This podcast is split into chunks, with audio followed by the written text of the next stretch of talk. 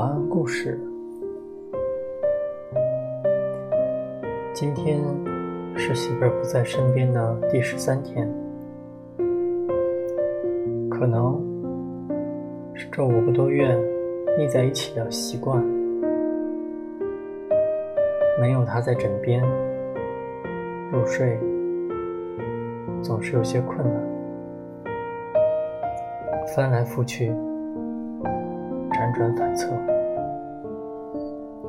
记得以前的时候，他总嫌弃我睡眠异常好，碰到枕头不消一刻的功夫就睡着了。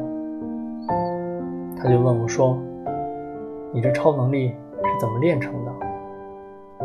我说：“是因为有你在身边，我才会睡得快。”因为我安心啊，结果媳妇儿一直不信，说我是胡扯，明明就是自己困。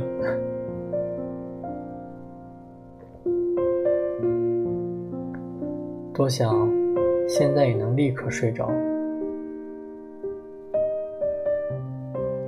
我漫不经心的滑动着手机，看看时间。已经凌晨一点，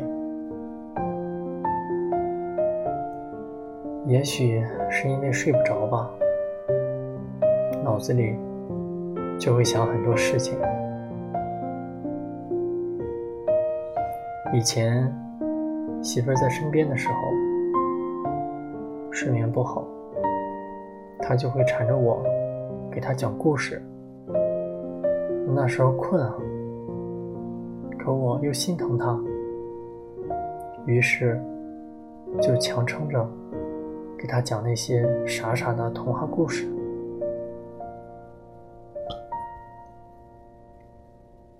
印象最深的是有一次我说：“从前有一位美丽的公主，她被一条恶龙掠走了，英勇的王子。”带着他对公主的爱，披荆斩棘的来到恶龙的城堡。恶龙与王子大战三百回合，结果王子被恶龙吃了。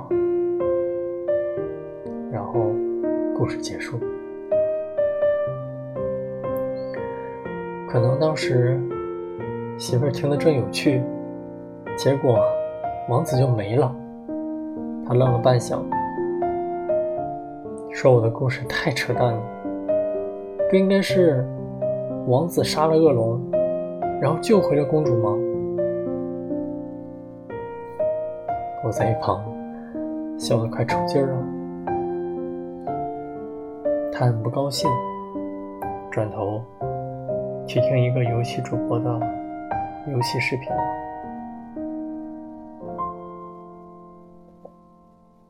这件事。可能早就忘了，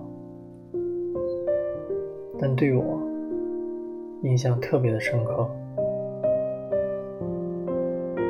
我并不是记仇，更多的可能是愧疚。现在睡不着，这些事就都涌了上来。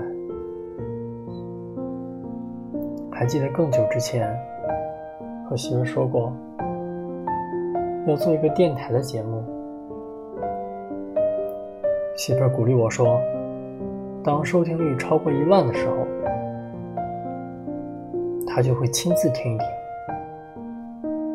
结果，我就做了几期的节目，就没有继续。现在想想，还挺可惜的。不过。估计这件事，媳妇儿也早已经忘记。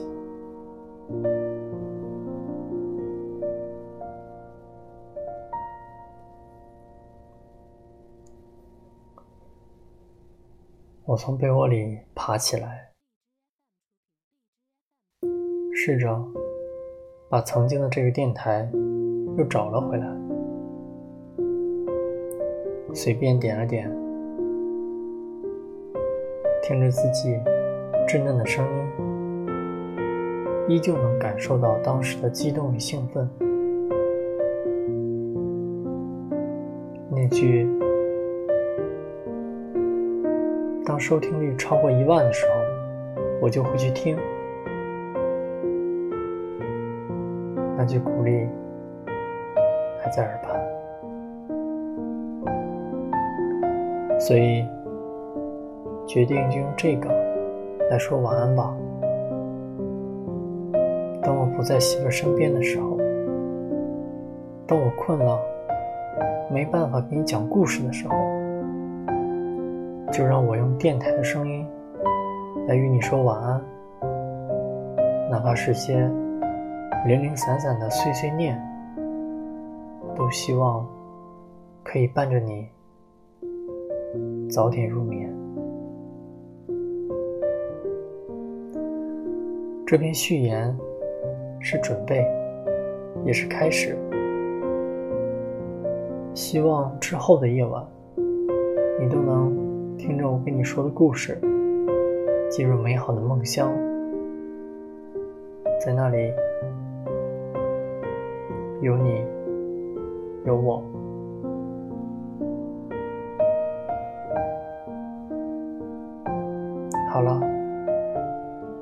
现在开始，缓缓的躺下，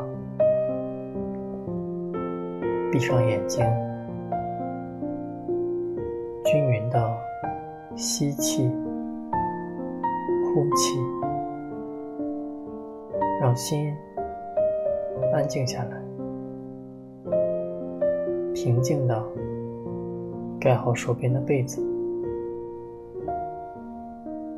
爱你，